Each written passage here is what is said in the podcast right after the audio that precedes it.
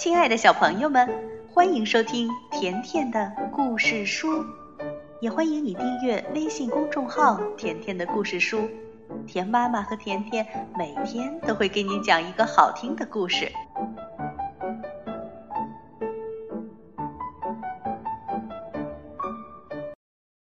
今天的这个故事名字叫《杰德爷爷的理发店》，作者是来自美国的。玛格丽金·米歇尔由田妈咪播讲。这个故事是由一个黑人小女孩来讲述的。好了，故事开始了。杰德爷爷是我爷爷的弟弟。每个人都有自己最喜欢的亲戚。我呢，我最喜欢的就是杰德爷爷。以前每个星期三的晚上，杰德爷爷都会带着理发工具来我们家。在我们那一带的黑人社区里，只有他一个理发师。爸爸说，在杰德爷爷帮人理发以前，他和爷爷得走三十里路去剪头发。杰德爷爷先剪爸爸的头发。再用小刷蘸满肥皂泡沫，涂在爸爸的脸上刮胡子，然后他帮爷爷也这么做一遍。我总是要求杰德爷爷也帮我剪头发，可是妈妈不答应。杰德爷爷拿着剪子挨在我的后脖子上，来来回回假装剪头发，还在我的脖子上抹乳液。这让我一整天都觉得美滋滋的。做完这些，杰德爷爷把我抱在腿上，告诉我有一天他会开一家理发店，会有很多豪华的设备。冲水台嘛，全都是亮晶晶的；地板呢，干净光滑的，能让你看见倒影。还要有四张理发专用的椅子，店外竖着一块又高又大、红白相间的招牌。杰德爷爷说，他一直在存钱呢。这些话，杰德爷爷说了好多年，可是没有人当真。那个年头，人们就是不会做那样的梦。我们住在南方，大家都很穷。爸爸和其他少数人拥有一小块自己的土地，不过很多人都是在帮别人种地。他们住在简陋的小木屋，为别人耕种，换取一点食物。在我五岁半那年，生了一场大病。有一天早上。该吃早饭的时候，爸爸和妈妈叫不醒我，我全身出汗，睡衣和床单都湿透了。妈妈用小毯子包着我，爸爸把四轮车套在马上，我们离镇上的医院有二十多里路。到那时已经中午了。当时我们黑人被隔离，不能和白人在一起。黑人和白人要去不同的公共厕所，用不同的饮水机，上不同的学校，这叫做种族隔离。所以在医院里，我们得去黑人专用的候诊室等着。我一直昏迷不醒，但医生要等看完所有来看病的白人，才肯给我诊断。医生告诉爸爸。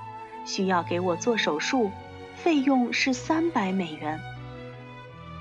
三百美元在当时是一大笔钱，爸爸根本不可能有那么多钱。没有钱，医生就不肯动手术。妈妈没办法，又把我包回毯子里，带我回家。她整夜的抱着我，照顾我。直到第二天清晨，爸爸在邻村找到了杰德爷爷，他正在去帮人理发的路上。爸爸告诉了他我的病情。杰德爷爷拄着弯曲的拐杖，直直地睁大双眼。他劝爸爸不用担心钱的问题，他绝不会让他的小珍受到任何伤害。就这样，我做了手术，休养了好长一段时间。杰德爷爷每天都来看我康复的怎么样，可我知道，那三百美元推迟了杰德爷爷理发店的计划。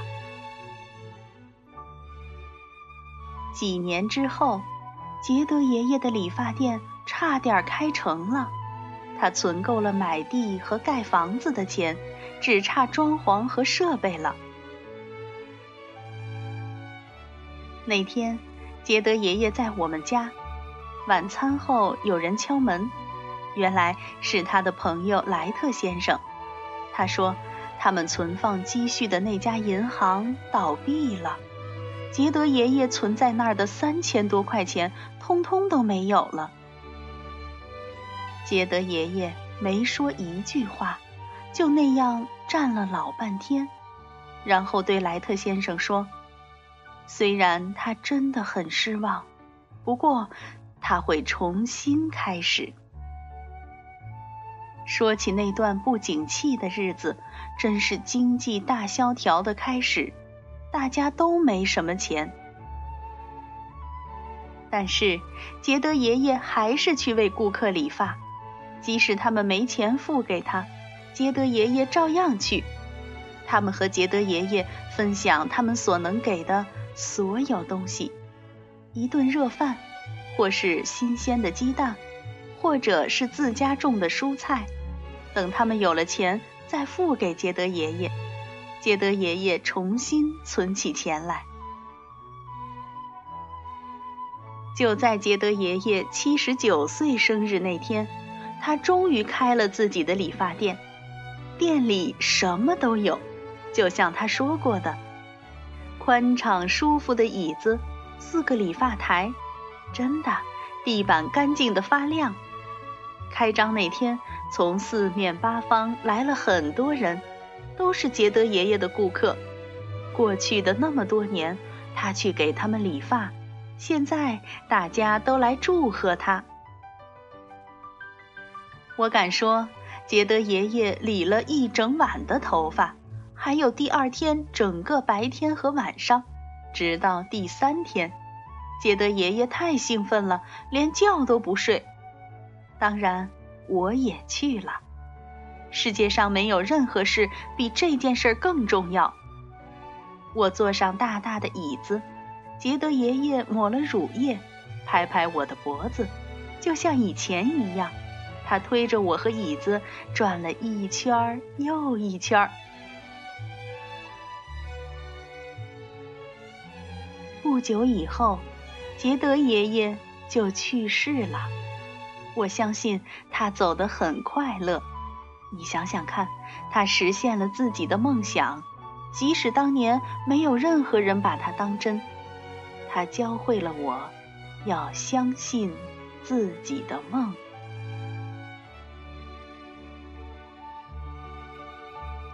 小朋友，这就是关于杰德爷爷理发店的故事。